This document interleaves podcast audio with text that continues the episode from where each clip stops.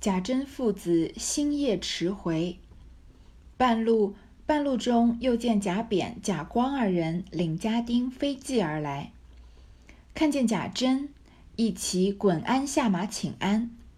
贾珍忙问：“做什么？”贾贾扁回说：“嫂子恐哥哥和侄儿来了，老太太路上无人，叫我们两个来护送老太太的。”贾珍听了，赞称不绝，又问家中如何料理。贾扁等便将如何拿了道士，如何挪至家庙，怕家内无人，接了亲家母和两个姨娘在上房住着。贾蓉当下也下了马，听见两个姨娘来了。便和贾珍一笑，贾珍忙说了几声妥当，加鞭便走，店也不投，连夜换马飞驰。贾珍父子啊，趁星夜驰回，在半夜里面就披星赶月的，就是骑着马跑回来。我读到这句话，突然有点分心了，不知道星夜驰回有一个香港明星叫周星驰，他的名字是不是从这个里面来的？他还没回到贾府呢，半路上就遇见贾家的这两个比较远一点的晚辈贾扁和贾光，他们两个人领着家丁啊飞骑而来，也骑着马飞赶过来，就是朝着贾珍父子的相反方向赶过去，要让他们半路会合。看到贾珍呢，就下马请安。贾珍就说：“你们这时候赶过来做什么？家里面贾珍的父亲已经去世了，本来就是应该他赶回去参加，赶快主持父亲的这个丧事，但是又有两个晚辈过来，他就有点疑心，说是不是又发生什么事了呀？”贾扁就说啊，这个嫂子恐哥哥和侄儿来了，老太太路上无人。因为这个贾扁和贾光也是斜玉旁的，所以跟贾珍是一辈，只是年纪比他小很多嘛。就说嫂子，也就是呃贾珍的妻子尤氏，说她担心啊，因为贾珍和贾蓉都跑回来了，那贾母不是在边没有人照管照管嘛，所以让他们两个人去接替贾珍和贾蓉去照管贾母。你看，可见尤氏还是在很多事情上想的很周全的。我前面我前面也说过，他是一个很有能力管家的人，只是心太软了一些。贾珍听了呢，就很同意，又问家中是怎么料理的。那贾扁他们就把家里面的事情跟他们，呃，好好汇报了一下，其中也包括接了亲家母和两个姨娘在上房住着，就是尤氏的这个继母尤尤老娘和她两个年轻的女儿。你看下面这个细节，贾蓉当下也下了马，他听到两个姨娘来了，便和贾珍一笑。你想一想当时的情节是有多么的猥琐，就是贾敬对于贾珍来说是父亲，对于贾蓉来说是爷爷亲爷爷，他们的这个父亲和爷爷去世了，两个人并不见多大的悲伤，而是想到有这个尤老娘带着两个年轻的姨娘回来。两个人就相视一笑，觉得可以跟这两个姨娘好好寻欢作乐，可以好好就是因为这两这两个女孩子长得也是非常美的，可以跟他们好好就是呃在一起开心开心了。你看，而且是父子两个人哦，而且你以贾蓉的立场来想，他这个父亲是。逼奸了他的前妻，导致直接导致这个秦可卿死亡的这样的一个父亲，而这个时候来了两个年轻的女的，她居然和贾珍相视一笑，觉得可以跟父亲一起来玩弄这两个人。你想想看，这是多么一个不堪、多么猥琐的一个场景。那贾家其实败落，很多时候就败落在这些男人就是呃不务正业，然后呃寻花问柳上面了。然后贾珍呢，赶快说了几声妥当，就加鞭便走。赶快就快马加鞭的跑，然后平常也不住店，就换马飞驰。那他这个飞驰有几分是为了贾静，有几分是为了尤家这两个年轻的小姑娘，就不得而知了。一日到了都门，先奔入铁槛寺。那天已是四更天气，做更的闻之，忙喝起众人来。贾珍下了马，和贾蓉放声大哭，从大门外便跪爬进来，至关前。积嗓泣血，直哭到天亮，喉咙都哑了方住。尤氏等都一齐见过，贾珍父子忙暗里换了胸服，在棺前伏伏。无奈自要理事，竟不能目不视物，耳不闻声，少不得减些悲泣，指挥众人，应将恩旨背述与众亲友听了，一面先打发贾蓉家中料理停灵之事。回到京城啊，先奔入铁槛寺，因为是停灵的地方。那时候已经是四更天气，就是天已经快亮了，但还是深夜。做更的知道呢，赶快让大家都起来。贾珍下了马，就和贾蓉放声大哭，因为是爷爷和父亲嘛去世了。从大门外啊，就跪爬进来，就一边跪着一边爬过去，到关前啊，击嗓泣血。这个击嗓泣血也叫泣血击嗓，也可以反过来说，就是指怀着这个万痛万分沉痛的心情来吊唁，然后死者吧。直到天亮啊，喉咙都哭哑了才止住。那尤氏他们都见过了，贾珍父子呢就赶快也换了胸服，因为有亲至亲的人去世了，换丧服，在棺前趴着。但是呢，他们因为要离世，所以不能就是完全的沉浸在悲伤之中。当然，我们也不知道他的悲伤是，呃，真的还是假的了。只好捡一些悲器，指挥众人，把皇帝的这个恩旨啊给众亲友听了，就是说给贾敬一个五品官的官职的事情。然后就先打发贾蓉啊在家中料理停灵的事情。你看看，你你在这一段的时候，你是不是觉得也许贾蓉和贾珍是有几分真心的呢？从门外跪爬进去啊，挂这个放声大哭啊，还有因为要理事，所以要捡一些悲器啊。你再听下一段，贾蓉巴不得一声儿，先骑马飞跑至家，忙命前厅收桌椅，下隔扇，挂孝幔子，门前齐鼓手，棚牌楼等事。又忙着进来看外祖母两个姨娘，原来有老安人年高喜睡，常歪着。他二姨娘、三姨娘都和丫鬟们做活计，他来了都倒烦恼。贾蓉且嘻嘻的望他二姨娘笑说：“二姨娘，你又来了，我们父亲正想你呢。”尤二姐便红了脸，骂道：“蓉小子！”你过两日不骂你几句，我过两日不骂你几句，你就过不得了。越发连个体统都没了，还亏你是大家公子哥，每日念书学礼的，越发连那小家子嫖侃的也跟不上。说着，顺手拿起一个熨斗来，搂头就打，吓得贾蓉抱着头滚到怀里告饶。尤三姐便上来撕嘴，又说：“等姐姐来家，咱们告诉她。”贾蓉忙笑着跪在炕上求饶，他两个又笑了。贾蓉又和二姨抢砂仁吃，尤二姐嚼了一嘴渣子，吐了他一脸。贾蓉用舌头都舔着吃了。众丫头看不过，都笑说：“热笑在身上，老娘才睡了觉。他两个虽小，到底是姨娘家，你太眼里没有奶奶了。回来告诉爷，你吃不了兜着走。”好，前面很悲伤的贾蓉啊，一听到贾珍让他先回去料理停灵的事情，他巴不得一声，很着急啊，就骑马飞跑到家里，先做一些正事，在前厅呢收桌椅、下隔扇、挂孝幔子，就是处理一些丧事要布置的东西。到门前呢起鼓手、棚牌楼，这牌楼呢就是。一个中国比较传统的建筑，其实，在很多城市啊，有都有一些地方叫牌楼，那也其实就是相当于牌坊的意思。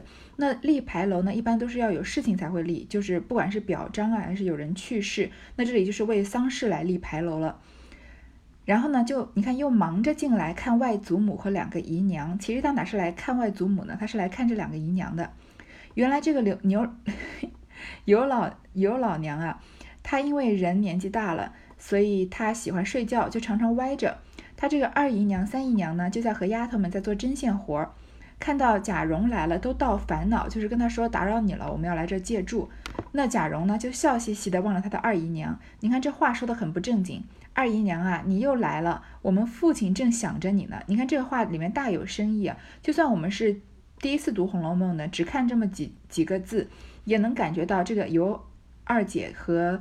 贾珍的关系非常不一般，因为贾珍是什么人？他是他的这个姐夫，可以说虽然是没有呃，虽然说尤氏和尤二姐、尤三姐没有什么血缘关系吧，但是名义上是他的姐夫。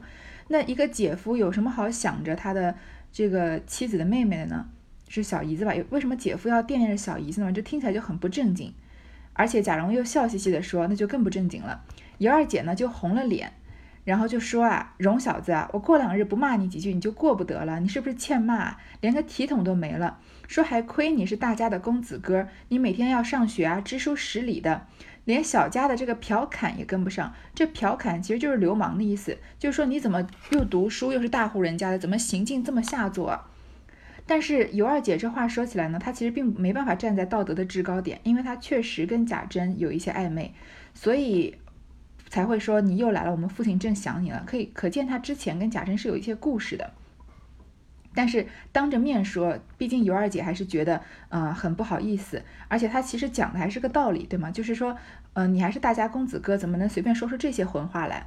就顺手拿一个熨斗，熨斗我们前面说过了，就是烧的比较热的，底下是平的这样的壶，那里面应该是没有水吧？搂头就要打贾蓉。你看贾蓉这个动作。抱着头滚到怀里告饶，就有一点像贾宝玉在跟王熙凤撒娇的时候，或者跟贾母撒娇的时候，是在他们怀里面滚来滚去的，跟牛骨糖似的，对吗？那这贾蓉就在他的这个嗯母亲的姐妹身上抱着头滚到怀里告饶，就不是撒娇，而大多数是一个占便宜的意思了。就是这个场景也是挺暧昧的。那尤三姐，尤其是小小一点的这个妹妹呢，就上来撕她的嘴。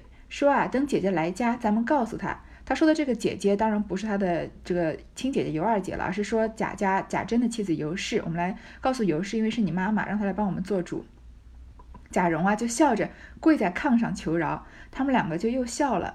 那贾蓉呢，又和尤二姐在抢砂仁吃。这砂仁呢，其实有一点像松子，其实现在主要是用来做药材了，是一种草本植物，比较就是豆蔻这一类的。那可能嗑着像松子那样吃吧，古代的人。现在好像没有人说吃砂仁了。尤二姐呢，就嚼了一嘴渣子，吐了他一脸，把这个砂仁都吐在贾蓉脸上，听起来有点恶心。但是下面这个这个场景就更恶心了。贾蓉啊，用舌头舔着吃了，把人家吐在他脸上这个砂仁用舌头舔掉，你看是不是已经有一点？呃，让人就是觉得有点不堪入目了。这个场景，这些丫头都看不过去了。但是因为贾蓉是主人，也不可能说，哎，你这个人怎么这么恶心啊？或者说，你说你你这个光天化日之下怎么能做这种事情，对吧？不可能，就只好笑着说，说热笑在身上。你这贾静才刚死没多久啊，你身上的笑还是热笑？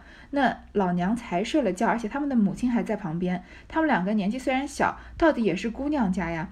你太眼里没有奶奶了，要把这个时候要把尤氏抬出来，因为是他的妈妈。说我回来告诉爷，你吃不了兜着走。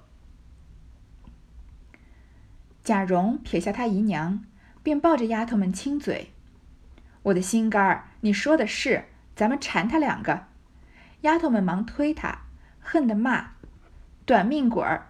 你一般有老婆丫头，只和我们闹，知道的说是玩，不知道的人。”再遇见那脏心烂肺的、爱多管闲事、嚼舌头的人，吵嚷在那府里，谁不知道？谁不背地里嚼舌根，说咱们这边乱账？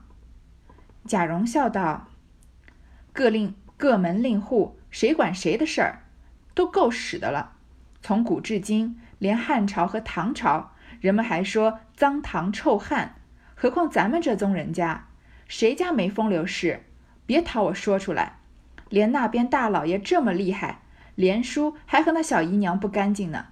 凤姑娘那样刚强，瑞叔还想她的账，哪一件瞒了我？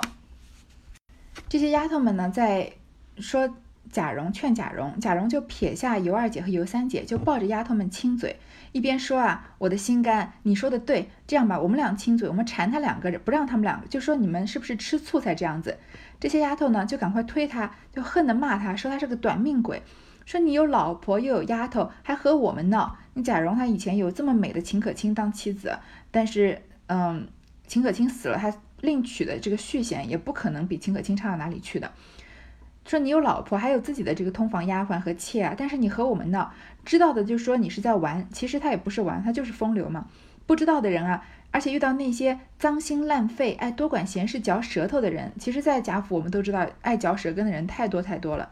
说吵嚷的那府里谁不知道？谁都在背地里嚼舌根，说我们这边乱账，说我们这边太太乱太淫乱了。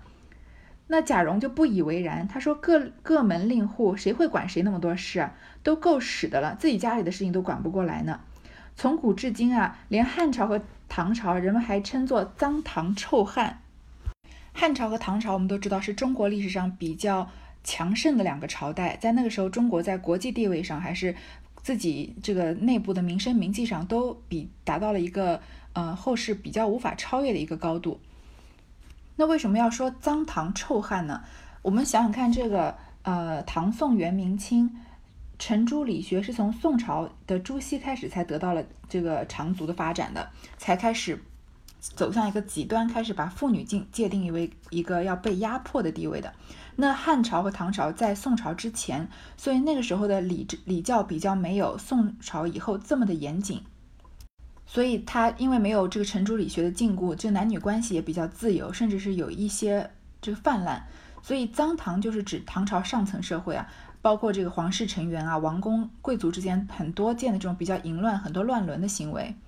其实我们想想看，我们常常看到唐朝的一些电视剧，像武则天啊这些的，因为唐朝是历史上中国历史上最开放、最包容的一个时代，所以你看那个年代的电视剧，就是在描写唐朝生活的电视剧啊，妇女的着装一般都是比较呃这个裸露的。一般领口比较低啊，然后露出这个胸前的肌肤，穿着比较宽松的纱裙。然后我们再想想看，我们读到唐朝一些描写女性的诗啊，他写的女性的姿态也是属于比较香艳的，比如说这个“云鬓花云鬓花颜金步摇”啊，“芙蓉帐暖度春宵”，对吗？那唐朝比较有代表性的或者比较出名的女子，不管是武则天还是杨玉环，从就是。把就把他们的成就放在一边，尤其是把武则天的这政治成就放在一边，也同时在这个江湖上流传了很多关于他们比较香艳的故事。比如说武则天先后就是跟随过两任的皇帝啊，然后在她成为皇帝以后，又或者秽乱宫闱，养了很多面首。比如说杨玉环，也跟武则天有这个相似之处，也是跟这个呃父亲和儿子都有这个关系，都是他是前任。他是之前这个太子的这个嗯贵妃，然后又被这个唐明皇强抢过去，当成他自己的贵妃了，是之前太子的王妃啊，而且还传说他和他的干儿子安禄山也有染，然后所以就历史上认为他间接的呃导致了这个安史之乱。当然我们在学历史的时候都知道。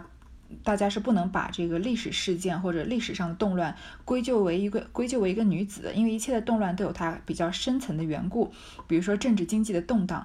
但是因为如果把这个历史上的动乱和一个女子的身世联系在一起，让人忍不住让人浮想联翩，或者有更多的故事性，所以很多后代的故事还是以这样的说法流传下来了。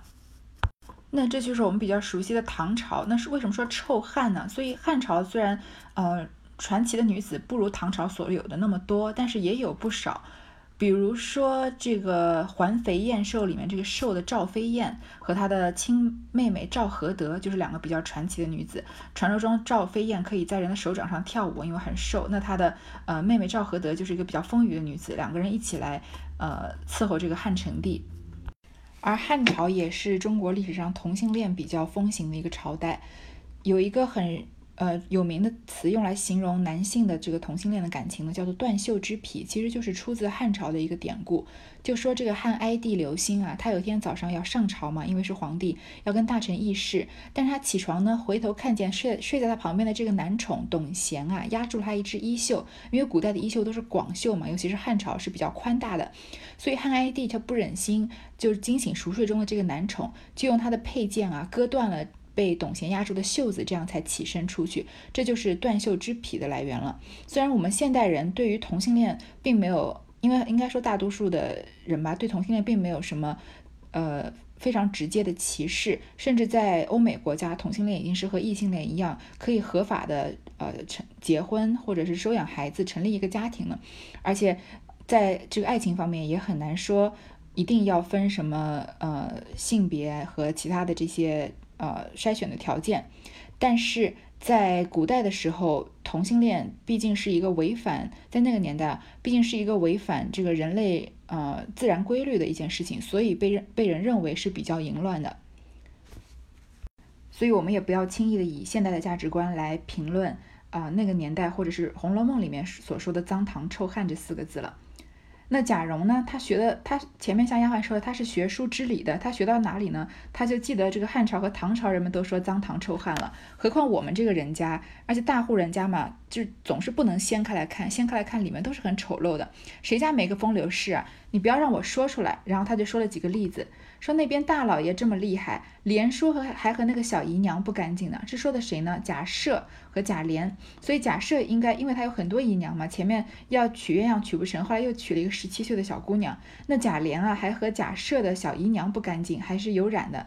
可见凤姐也没有办法管到贾琏所有的事情。说凤姑娘那么刚强啊，瑞叔还想她的账，还记得前面为了王熙凤死掉的，被王熙凤整死的贾瑞吗？说王熙凤那么强势，还是有男人在垂涎她呢，哪一件瞒得了我啊？你在这里说我什么事情呢？这里我还蛮佩服曹雪芹的，其实，嗯，不要说这里了，或者说蛮佩服，就是从头到尾我们都对曹雪芹的文学手法佩服的五体投地。我们这回比较长啊，六十三回，寿怡红、群芳开夜宴、死金丹、独宴李清丧，那这回是。嗯，这么长的一回，在前面啊，他可以把文雅的事情写的这么的文雅，就是这些女孩子们抽花签啊、喝酒作乐啊，在大观园里面，然后用把俗的事情和语言呢，又写的这样的不堪，这样在同一回里面这样子的对比啊，而一起而且是一一个一个人过生日和一个人死亡这样对比着写，让我们前后有这个非常大的转折，而且非常非常顺利的承接后面的情节。贾蓉只管信口开河、胡言乱道之间，只见他老娘醒了，请安问好，又说：“难为老祖宗劳心，又难为两位姨娘受委屈，我们爷儿们感戴不尽，唯有等事完了，咱们阖家大小登门登门去磕头。”有老人点头道：“我的儿，倒是你们会说话，亲戚们原是该的。”又问：“你父亲好，几时得了信赶到的？”贾蓉笑道：“才刚赶到的，先打发我瞧你老人家来了，好歹求你老人家试完了再去。”说着，又和他二姨挤眼，那尤二姐便悄悄咬牙含笑骂：“很会嚼舌头的猴儿崽子，留下我们给你爹做娘不成？”贾蓉在这信口开河、胡说八道的时候啊，尤老娘醒了，就去，他就去跟尤老娘请安问好，又说了一些客气话，说啊，你又带在这操劳啊，又带了两个姨娘来受委屈，我们都感恩戴德的，以后等事情完了呀，我们全家一起去登门磕头，感谢你们的恩德。那尤老娘又客气客气，说是你们会说话，这是应该的。又问他父亲是什么时候赶到的，贾蓉就说啊，刚刚才到，就让我先来看你老人家了，好歹让你多住一阵子，把事情办完了再走。说着呢，又和这个尤二姐挤眼，挤眼睛，就挤眉弄眼的。那个尤二姐啊，就咬牙含笑骂。你这里看出来，尤尤二姐不是什么正经姑娘，说完全被贾蓉和贾珍欺负了，不是说像秦可卿那样，可以说是一个比较受害者的成分多一些。这尤二姐她自己本身就是有一些不检点的。你看她说这句话，说她很会嚼舌头的猴儿崽子。留下我们给你爹做娘不成？这话是啊，是在骂贾蓉，也是在占他便宜，说自己是他的妈妈，但是也可以表现出他和贾珍的关系是有些不干不净的。贾蓉又戏他老娘道：“放心吧，我父亲每日为两位姨娘操心，要寻两个又有根基、又富贵、又年轻又俏皮的两位姨爹，好聘嫁这二位姨娘的。这几年总没捡的。”可巧前日路上才相准了一个，尤老只当真话，忙问是谁家的。二姐妹丢了活计，一头笑，一头赶着打，说：“妈妈别信这雷打的。”连丫头们都说：“天老爷有眼，仔细雷要紧。”又执人来回话，事已完了，请哥儿出去看了，回爷的话去。那贾蓉方笑嘻嘻的去了。不知如何，且听下回分解。贾蓉又跟他老娘开玩笑，其实是在跟这个尤二姐、尤三姐开玩笑，说你放心吧，我父亲啊，每日为两位姨娘操心，其实哪是为他们操心呢，是惦记着他们。说要寻两个又有根基，就是家里面有一些家底的，又富贵的，又年轻又俏皮，还要有幽默感的两位姨爹来娶你们两个女儿，好聘嫁这二位姨娘的。这几年呢都没有找到。可巧啊，前日路上才相准了一个，这绝对是杜撰的，没有的事情。但尤老娘呢，就当是真话，就忙问是谁家的。这尤二姐、尤二、尤三姐不是本来在做针线活吗？就赶快丢了活计来追着追着打贾蓉，说妈妈你别信这个雷打的。连丫头们都跟着说说天老爷有眼，仔细雷要紧，真的小心被雷劈啊！正好又有人过来回话，说事已完了，请哥出去看了。因为贾蓉不是进来操持一些事情，立牌坊之之类的嘛，说就回爷的话去，再去回贾珍。那贾蓉才笑嘻嘻的去了。不知如何，且听下回分解。接下来就是呃，从六十四回开始啊，就是长达这个四回的描写尤氏姐妹的一个。可以说是短篇小说了。其实尤二姐、尤三姐这一段在剧情方面可以说是《红楼梦》里面写的最精彩的一段内容。你可以把它独立出《红楼梦》来，当做一个短篇小说来看，非常的这个精彩纷呈。而且不像前面一样，因为如果有些人对诗歌不太感兴趣的话，可能觉得有些枯燥。那这段这几回呢，是完全没有呃这个诗词歌赋的，就是写一些平民百姓的这个。爱恨情仇，或者说这些痴男怨女的一些纠缠吧，所以看起来比较轻松，比较通俗易懂，而且读起来也非常的痛快。而且以这个往贾家的败落这个趋势往下写，我们有时候总觉得，不管你怎么一点一点写这个贾家的败落，总觉得好像会有一些突兀感。比如说，你从前面啊这个。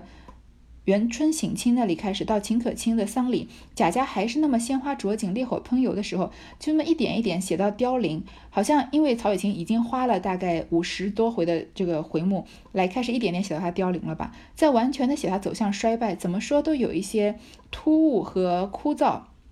那曹雪芹以这尤二尤二姐、尤三姐的生命中的一段故事呢，来和他和贾家几个男人的这样的纠葛。好像是让我们跳出了这个贾府之外，看到一些其他的故事，然后等把他们的身世写结束了，再回头来看贾家的事情，才突然发现，哎呀，贾家已经破败不堪成这个样子了。那再加上有前面的积淀，所以这一切也不至于觉让人觉得过于突兀，也不至于让人觉得枯燥。所以这呃尤二姐尤三姐的这段故事啊，在《红楼梦》里面是一个非常高超的这个写作手法，而且也表现曹雪芹真的是。不管是最文雅还是最低俗，他都是信手拈来的。好，这一段就先读到这儿。